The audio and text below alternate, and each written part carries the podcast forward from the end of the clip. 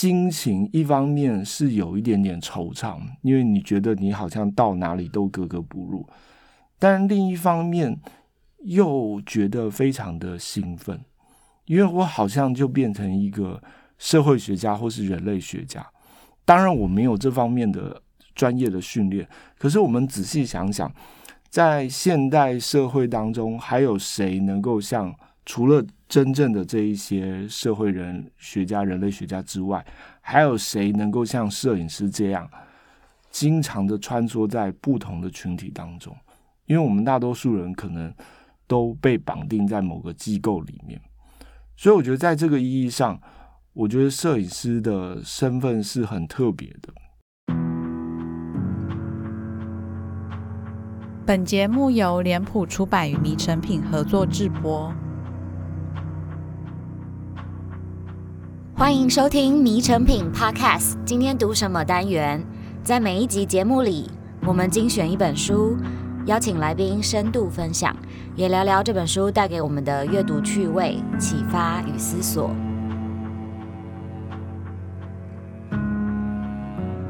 Hello，大家好，我是婷玉。然后上一集我们跟郑翔聊了这些中生代台湾摄影师和前辈现代主义大师摄影师有什么不一样？那在贫穷的孑然人生中，怎么做出新意？也记录到了台湾的社会文化的现象。然后还跟我们说了写字的摄影师究竟要怎么从发废文到出书，很实用。然后在这一集当中，我们终于要更正式的来聊聊郑翔的新书《旁观的方式》的内容，以及作为一位会发废文抢我们饭碗出书的摄影师，到底对他而言摄影的意义是什么？我们欢迎郑翔。大家好，我是《旁观的方式》的作者汪正祥，很高兴又跟大家在空中相会。郑翔的新书出版，书名叫做《旁观的方式》，可不可以先请郑翔跟我们介绍一下这本新书的名字？为什么叫这个？读者听到了《旁观的方式》，不晓得大家呃，听众朋友会不会觉得有点似曾相似的感觉？就是《旁观的方式》对我来讲，我觉得最有趣的地方是。它其实糅合了两个我们一般谈摄影理论的名著，就一个是苏珊·桑塔格的《旁观他人的痛苦》，另外一个是 John Berger 的呃观看的方式。然后这两位作者都是我非常喜欢的书写摄影的这个评论家、理论家。然后所以这本书用这样一个名称，其实有一个很隐微的目的，就是。我希望勾起观众对于这种摄影名著的想象，就是当你看到了旁观的方式，你可能一时之间会以为啊，江波尔或者是桑塔格又出新书了。但除了这个比较有点功利的目的之外啊，我觉得叫做旁观的方式是很贴合我自己书写这些文字的心情的。就是我觉得我一直以来都是用摄影穿梭在社会各个不同的群体当中。这当然是因为接案工作的关系，所以我会呃走到台湾很多呃可能一般人不会接触到的地方，然后很多时候我在现场的角色就是旁观这一些我很陌生的人、很陌生的事物，他们是如何在那边去运作的。那我想举两个例子哦。就是第一个例子是，呃，我曾经接过一个民宿摄影的案件，然后呢，它很特别，是我是在台北的拍摄民宿，就大家可能以为民宿都是在呃垦丁啊，或者在宜兰啊，但其实台北有很多民宿，只是这些民宿都非常的破旧，而且大多数都不合法。就据我所知，呃，台北合法民宿只有一家。所以我所拍摄的这些民宿其实都是不合法的，然后里面住的人也都是，嗯，可能是一些社会的边缘人啊，比如说有一些我觉得可能是，呃，缴不出房租的人，有一些甚至可能是我感觉像逃犯。然后当我去拍摄这样的民宿的时候，其实心情非常的郁闷，因为我会觉得，哎，我好像。随着那个地方一起腐朽了，或是我怎么样，我怎么会去接到这样的一个摄影工作？然后我记得有一次我拍一间民宿，其实心情非常不好。但是呢，我就看到了在那个民宿的房间里面有一个世界名画的复制品，然后当时其实我觉得非常的兴奋，就我好像找到了一个跟我相同处境的人一样，然后我就假装在那个民宿当中在欣赏这些世界名画，然后我觉得这其实就是一种旁观的角度，就是我好像抽离了我的生命的处境。然后我变成了另外一个人，我在旁观汪正祥在接案的那样一个状态。另外一个例子是我曾经拍过艺术博览会，然后他跟那个民宿的状况刚好反过来，就在民宿当中，我看到的是那些很廉价的世界名画的复制品，可是，在艺术博览会当中，我看到的是那一些几百万甚至上千万的真迹。譬如说白南准啊，譬如说呃什么 Gursky 啊，那看到这些作品，当然第一时间会觉得非常的兴奋，但是同时你还是有一种格格不入的感觉。那个格格不入的感觉，其实是来自于你看到现场那一些人，他们说话的方式，他们的穿着，他们的呃看待艺术的角度，你会觉得都跟你非常非常的不一样。然后我记得那个时候，那个当下，我就回想起我在民宿的经验，我就会觉得说，可能比较起来，在那个民宿，在那个破烂、充满霉味的房间当中，我看那一些世界名画的仿制品，我可能心情上还比较愉悦。可是当我在这个艺术博览会当中，我看到这一些我们讲的上流艺术界的时候，其实我觉得非常非常的疏离。就是我，我我仍然是一个旁观者，甚至我是一个更旁观的人，然后在观看这一切是怎么样的去运作。然后我觉得那个心情，一方面是有一点点惆怅，因为你觉得你好像到哪里都格格不入；但另一方面又觉得非常的兴奋，因为我好像就变成一个社会学家或是人类学家。当然，我没有这方面的专业的训练。可是，我们仔细想想，在现代社会当中，还有谁能够像除了真正的这一些社会人学家、人类学家之外，还有谁能够像摄影师这样，经常的穿梭在不同的群体当中？因为我们大多数人可能都被绑定在某个机构里面，所以我觉得在这个意义上。我觉得摄影师的身份是很特别的，就是我每次到不同的地方去拍照，哪怕只是在台北，因为我可能到了某一个地点，我都会觉得我好像来到一个新大陆一样，然后觉得那边的人、那边的天空都有不一样的颜色，然后我觉得这就是一种旁观的视角。嗯，所以正祥他是虽然是讲说是旁观，然后旁观的方式，可是可以从他这几个不同的现场，然后他去对应这个现场，还有拍摄这个现场，以及再回头去抽离的去看他在那个现场他究竟是什么样子的状态，可以感觉到其实他也不是真的完全很旁观的，就是说其实他都跟这个现场有一个很紧密的互动，然后。会真的相应这个现场去产生很多很个人的感觉，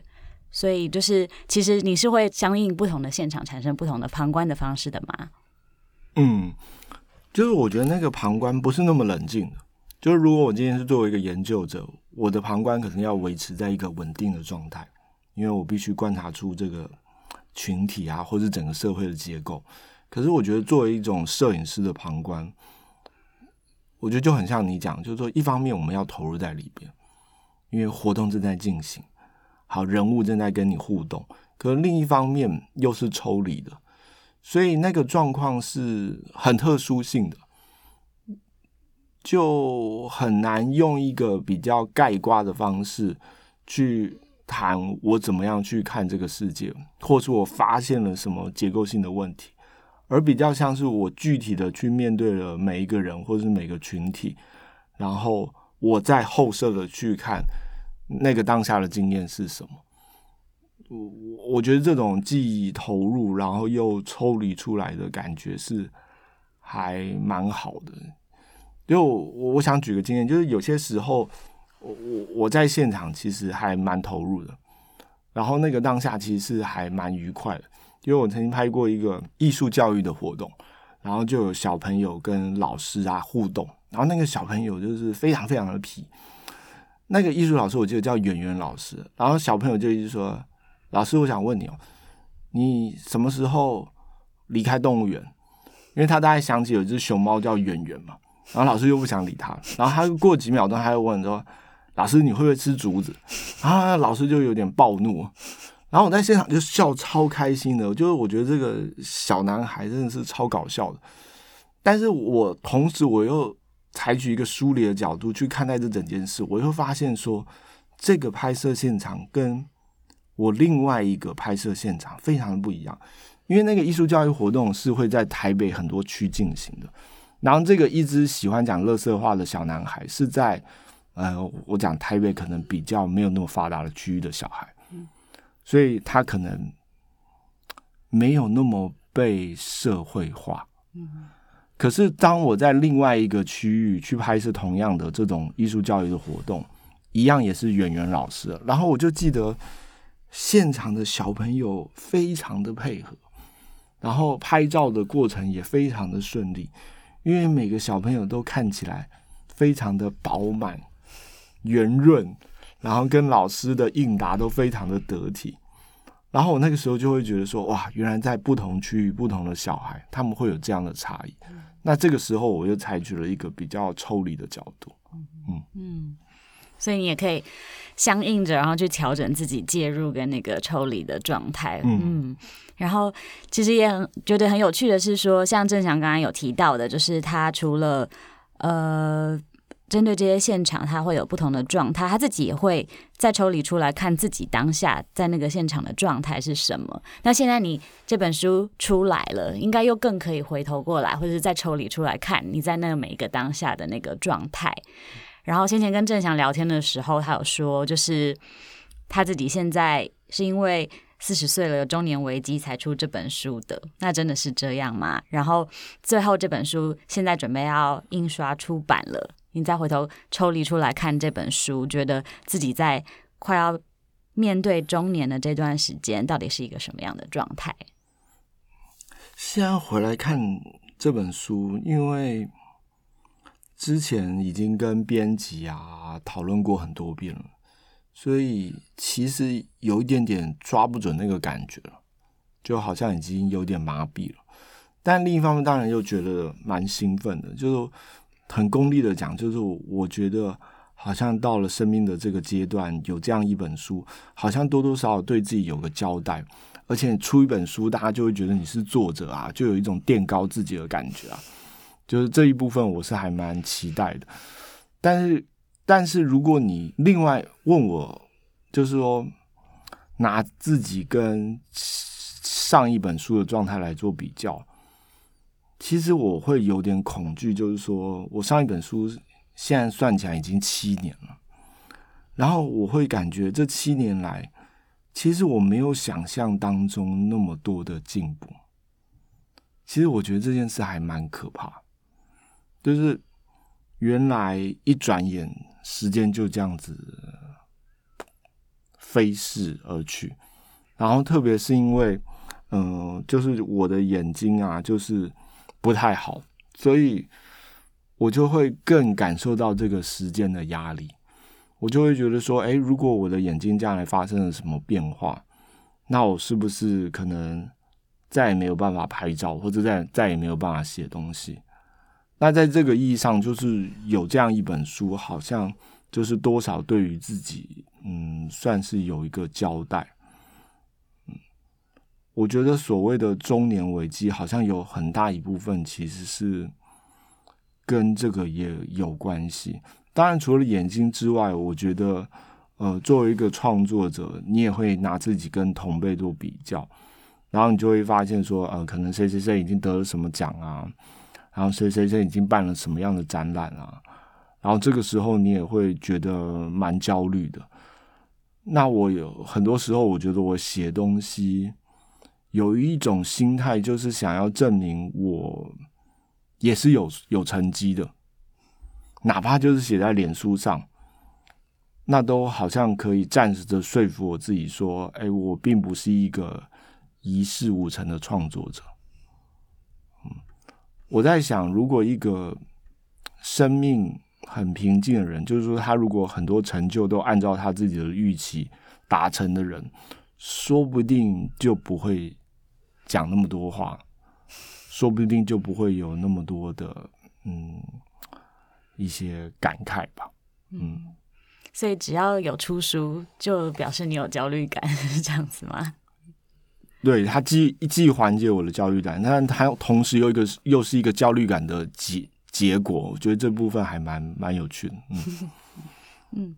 那现在这本书正在印刷，然后封面非常非常的帅，然后可是会觉得，哎，怎么摄影书当然都是字，然后封面也都是字，然后。嗯，想要请就是正祥聊聊说，这个文字虽然很个人化，但是也这本书后来也变得比你 murmur 废文啊，或是专栏更易读好看。那正祥在做这本书的时候，是跟编辑怎么样来回沟通，让你这样比较个人化的文字，或者是一些焦虑的这些抒发，是慢慢的可以跟更多的人沟通。我觉得这部分真的要很感谢编辑，因为这本书原先很多的稿件都真的就是脸书上的废文。我自己写的那时候觉得写得很开心，可是实际上做成书以后，你会发现那些观点可能太个人，或是那些观点可能很松散，而且很多时候并没有真正的面对读者，所以并不好阅读。那我觉得编辑的角色这个时候就非常的重要，就是编辑，我觉得是一个对我来讲，他跟我我自己在从事艺术评论的时候其实非常像，就是。我觉得评论跟编辑他们都有一个角色，就是他们作为一个非常纯粹的观众，他告诉你作为一个观众，作为一个读者，他面对这样的东西的时候，他是什么样的感觉？那作为创作者，不管是写文字或是拍照，我觉得有一个观众好好的看你的东西，这件事是非常幸福的。然后他会给予你很多意见，让你知道说这样的东西在读者。接受的时候，它其实是什么样一个状态？那我觉得经过他们很多的调整，让这本书从一个嗯、真的是很废文的废文，变成一个好像有点价值的废文。我觉得我这这方面，我觉得这个编辑的贡献非常大。我觉得编辑除了作为第三只眼，然后帮我修正从那个很个人的语句，然后变成一个可阅读的书之外，我觉得编辑还有另外一个。很大的贡献是他帮我设定了这本书的语境，就我觉得在这个程度上，编辑非常像是策展人，就是策展人他很多时候他把艺艺术作品放在一个框架当中，然后产生出一个新的意义。那我觉得编辑在处理这本书的时候，我感觉也非常像是在做这样的工作，就是我本来这本书它。它所对应的一个语境可能是很很薄弱的，甚至根本不存在。但是编辑会把这本书设定一个新的框架啊，我觉得这跟策展工作非常非常像。然后我就很想跟那个如果有想出书的朋友分享，就是说，如果你想要出书的话，我觉得你要信任编辑，就是因为很多时候我们自己对于自己会有一个判断，但是如果你有愉快的合作经验，你就会发现说，很多时候你放弃你的判断，会让事情做得更好。这个应该是拉崩 James 应该学习的事情，就是就是打篮球的时候，有些球员他喜欢把整个球场都控制在自己手上，就但很多时候这样并不见得会让球队运作的更顺畅。有些时候你必须要把球权给交付出来。然后这样子，嗯，你才会打得更好。嗯，湖人 suck。有一点好奇，说就是，呃，因为之前正想发废文，也是有很多脸书上面的读者会跟你互动啊，或者是呃应该也会跟你站啊 或什么的。那编辑的这个互动，或者他作为一个就是你这些绯闻比较正式的绯闻的读者，你觉得有什么样不一样的互动？给你什么样特别的回馈？我觉得编辑他会很认真的看待我的绯闻，然后这件事情让我蛮惶恐，因为发绯闻的时候，其实我都没有想太多。所以很多时候讲的话不是那么的准确，对。但是我觉得编辑他有点像是在做一个沙里淘金的工作，就是有一些可能是我我自以为讲的有道理的，但是经过编辑的审视之后，会发现那个就真的是废话。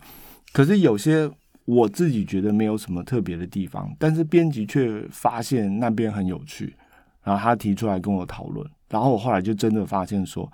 哎，那个东西是有价值的。我觉得很像是在进行这样的一个工作，嗯嗯，对，因为以往是废文，然后感觉就是一直发一直发，不知道有没有回音这件事情，终于在这时候开始，好像有人很认真的看待这件事情，对，那感觉很奇妙，很奇妙，嗯。好，那刚才正翔还有提到说，这是自己的视力状况是在。是中年危机之外，可能在这时候也是有一些焦虑，然后开始也呃变成一个还蛮人生阶段重要的议题，然后所以也跟自己现在的创作或者是想要出书也有关。可以再跟我们聊一下，就是说你的眼睛目前的状况，然后对拍摄造成的一些影响吗？我就有看过我在滑手机的朋友，可能就会知道说我常常拿一个放大镜在看手机。然后那是因为我从小眼睛就非常的不好，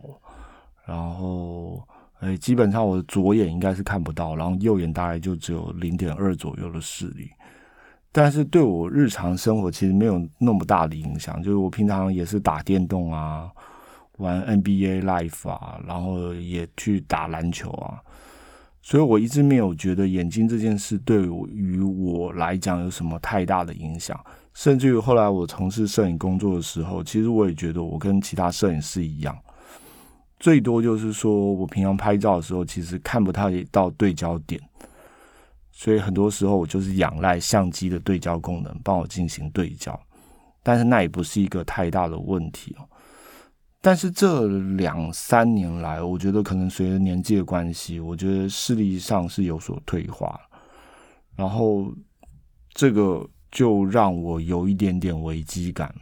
嗯，我就会开始思考说，嗯，如果到了将来我的眼睛没有办法让我继续拍照，那我还有什么事情可以去做？嗯，所以有点夸张的讲，就是有有些时候会觉得，呃，有点抱着最后一次的那种感觉了，嗯，但是这种感觉也是一闪即逝啊，就是。有的时候陷入一种比较滥情的情绪的时候，会想这件事。但是另外有些时候，我也还蛮感激我的眼睛这样的情况，因为我会觉得说，如果我不是这样的眼睛，其实我根本不会走上摄影。就是我会选择摄影，其实最早是因为我想要读艺术相关的科系。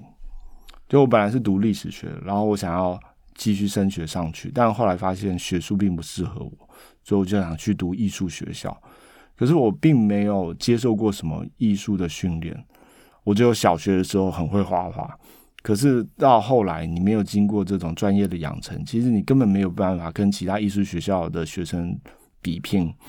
所以那时候我就想说，我要来学摄影。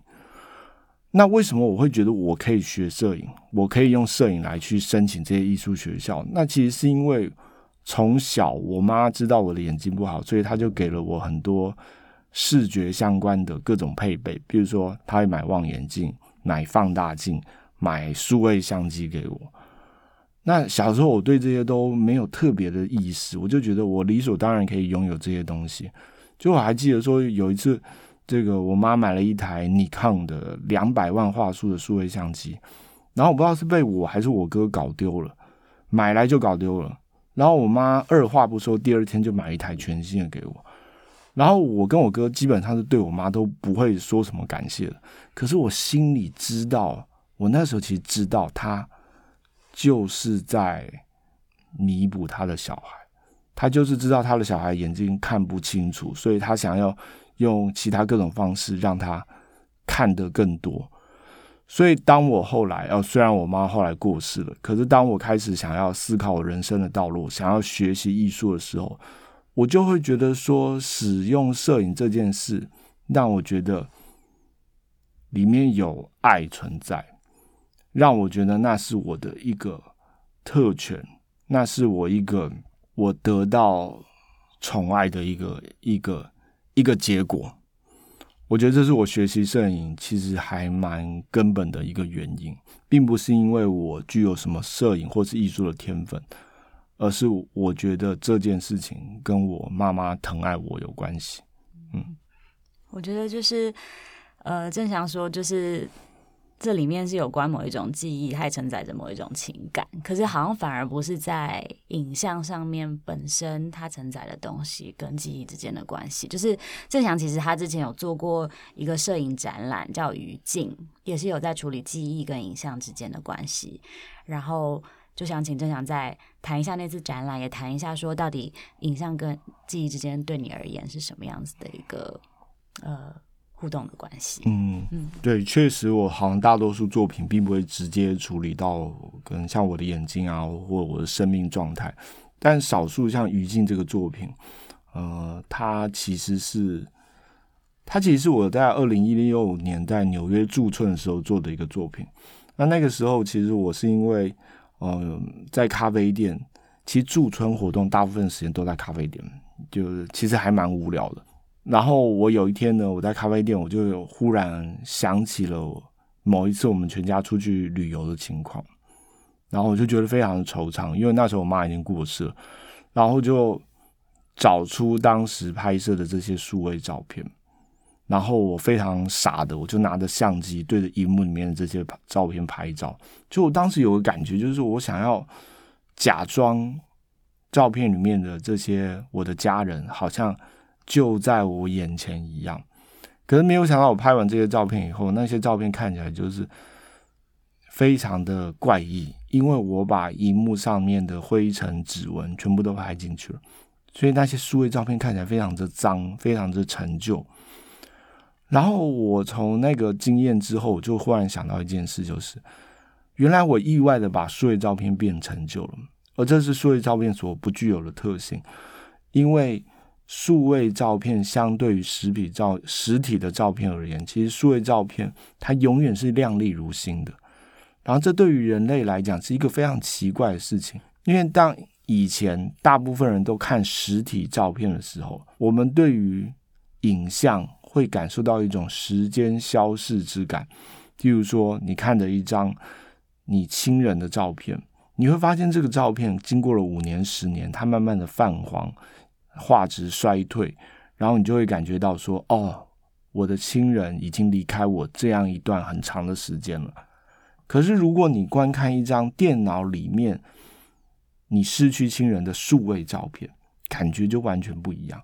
因为数位照片不管经过五年、十年，它看起来永远是画质的这么的好。甚至于我们现在回过头来看，十年前两百万画素所拍摄的数位相片。它在电脑里面看起来都非常的好看，画质都让你觉得可以接受。好，所以人类对于影像的时间感就消失了。然后我觉得这件事情是还蛮可怕的，因为你永远会被这一些亮丽如新的影像勾起情绪。然后另外一个，我觉得对于人类来讲很大的一个影响是。当你对于照片的时间感消逝了，你对于记忆这件事也会随之发生改变。因为我们过去记住东西，其实我们常常是非常随机的，就是人类并没有办法控制自己能记住什么，或是不能记住什么。可是当有了相片之后呢，我们想要记住什么东西，我们就会把它拍摄下来。那这个时候，人好像就更可以控制自己的记忆。但是同时，那个随机的记忆就消失了，然后我觉得这件事情是往后的人类都会面对的状况，就是我们越来越能够掌控我们的记忆，那同时我们也意味着我们失去越来越多可能不照规则被记录下来的记忆。好，这是从我于静这套作品，我我所想到的一些课题。嗯。对，所以郑翔其实在处理影像上，大家会注意他跟就是很多比较是纪实摄影、报道摄影的摄影师，可能在处理的方式也很不一样。然后刚才他提到的余烬，这次也有应用在那个封面的设计当中，对不对？对，我记得我们在封面里面有一个，其实应该是，呃，读者可能会看不出来。但是它其实是一个我我们全家出去旅游，然后我妈在船舱里面的一张照片，然后我再对着荧幕去翻拍，然后就出现了一个很很怪异的影像。好，所以其实正祥在保存这些记忆的时候，就是不会那么刻意的用一个很鲜明或者是很具体的形象把它记录下来，而是其实会用你自己诠释过你自己个人在。呃，感觉这件事情以后，再用一个很独特的影像，或者是其他甚至文字的方式，去尝试把这些你觉得更随机，可是可能未必是用影像保存的一些内容，再用你的方式把它保留下来，这样子。嗯，好，最后呢，不免俗的还是要问一下郑翔，就是那么摄影对你而言，到底是一个什么样子的动作和存在？然后，因为原本这本书好像不是叫《旁观的方式》，而有另外一个名字，所以呃，它是叫做《以摄影之名》嘛。所以可以请正祥说一下，就是以摄影之名到底希望达成什么样的目的？哦，以摄影之名其实本来是因为我在看那个韩韶熙演的那个一个很帅气的动作片，叫做《以无之名》，然后那时候我看了就变成了韩韶熙的粉，我就觉得哇，他打架实在太帅了。然后，所以那时候我就想要叫以摄影之名，我就觉得好像这样子可以致敬韩少熙。但是除了这个作为粉丝的因素之外，我觉得以摄影之名它符合我一个心态，就是说一直以来我都是用摄影去做其他事情，就我并不是一个大家讲的那一种很本格的、很热爱摄影的那种人。嗯，会去跋山涉水啊，会去拍摄美景啊，或是呃言必称摄影本职。其实我并不是这样一个人。但是如果你问我说我爱不爱摄影，其实我还是很喜欢摄影。而我喜欢摄影的原因，是因为摄影能够让我做很多事情。譬如说，摄影可以让我去很多我没去过的地方，让我去阿里山上原住民的部落，让我去到台北破旧的民宿。让我去到很奇怪的尾牙场合，甚至让我去一些外拍的现场。那这些东西都是按理来讲，嗯，以我以本来的我是做不到的。所以我觉得这这是我喜爱摄影一个很很重要的理由。然后我觉得以摄影之名对我来讲，还有另外一个原因是，它让我对于一切。抱持着一种嗯顺便的感觉，我很喜欢这种顺便的感觉。就是当我在拍照的时候，其实很多时候我顺便的做了很多事情。比如说，有的时候我会拍音乐演出，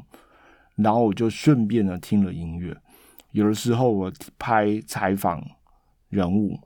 然后我顺便的听他分享了很多知识。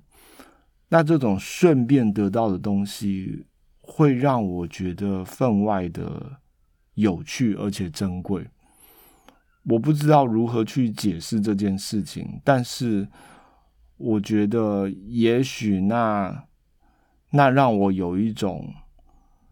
人生有一种额外的红利的感觉。我想是这是我一开始想到以摄影之名的一个原因。但为后来为什么选用了旁观的方式呢？我觉得有一个很重要的原因是，其实我更想让大家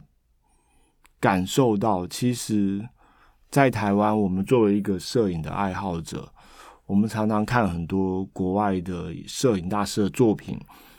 然后或者是阅读很多这些摄影理论，然后我们常常觉得这些东西离我们非常的遥远。当我们提到了灵光四点，提到了桑塔格，我们会觉得那是一个非常高深莫测的事情。可是我觉得我自己在从事摄影接案的过程当中，我常常会拿我接案的经验跟这一些所谓的摄影概念互相做印证，然后我会觉得。他们之间其实并不是这样的距离遥远，其实很多时候很多概念是可以相互沟通，甚至于我觉得台湾的经验，它有的时候是超出这些概概念的范畴，是可以对于这些经典的摄影概念、摄影理论提出一些启发的。所以我希望读者如果在阅读这本书的过程当中，有感受到某一些。本来觉得艰涩，本来觉得非常抽象的概念，它能够在你的脑海当中落实到你生活的经验里面，能够让你看到了台湾的社会跟文化，那我，会觉得这是一件蛮高兴的事情。那这也是我特别想要跟大家分享的一件事情。对，就是郑翔的这本书，一如他的绯闻，其实不是像我们讲到苏珊·桑塔格或者是罗兰·巴特吓大家，就是真的很难的。但是他用他自己很口语，然后很私密，也很还是带着他的幽默的方式，让我们就是再回到他顺带。进进入的那些现场，所以真的是很好看，然后很很轻松，有个朋友在跟你分享的感觉。所以今天就是这本书刚好在印刷，很就是热腾腾的，然后封面也超级好看，编辑也超级厉害。所以呢，就是请大家赶快去书店找找看它，然后不要找以摄影之名，要找 Remix 大师书名的旁观的方式，然后看郑翔怎么把废文变成一本书。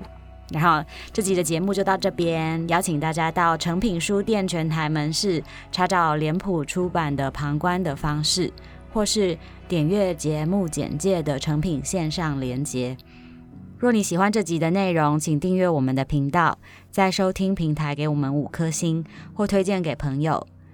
谢谢大家的收听，谢谢今天的来宾郑翔，谢谢大家，快去买书，拜拜，拜拜。